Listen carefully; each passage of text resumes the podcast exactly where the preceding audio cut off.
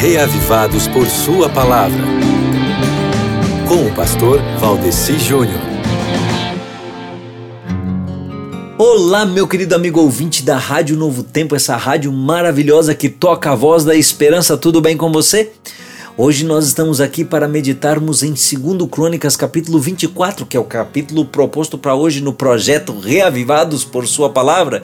E eu quero falar um pouquinho com você sobre Damasco, porque a leitura de hoje fala um pouco sobre Damasco. Sabe, amigo ouvinte, alguns arqueólogos consideram Damasco como sendo a mais antiga cidade do mundo. Há controvérsias, mas há também o que se considerar sobre esse pensamento, porque afinal de contas, Damasco não foi uma cidade antiga que deixou de existir. Não, Damasco na realidade existe até hoje e é, interessante, e é interessante porque Damasco sempre foi a cidade mais importante da Síria e é a metrópole dos povos do deserto. A cidade e a planície que circunda a cidade devem sua vida e prosperidade aos famosos rios Farfar e Abana, rios de reputação bíblica, né?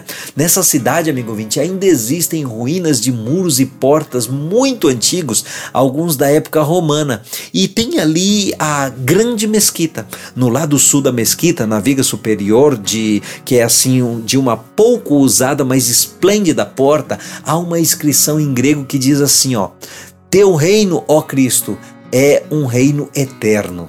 E é esse pensamento, amigo ouvinte, que eu quero deixar para você aqui hoje. Assim como Damasco é uma cidade que nunca acaba, assim também a sua leitura bíblica deve ser algo que seja assim para sempre, sabia? É nessa leitura que você vai encontrar um reino que é eterno, que é o reino de Jesus Cristo. Então, meu amigo, por favor, não deixe de ler hoje sobre o rei Joás em 2 Crônicas 24, que assim como Damasco perdeu a oportunidade de pertencer totalmente a Jeová, para você aprender a não cair no mesmo erro, mas pelo contrário, ser integralmente de Jesus, tá certo? Então leia hoje, segundo Crônicas 24. Um abraço e até amanhã, se Deus quiser.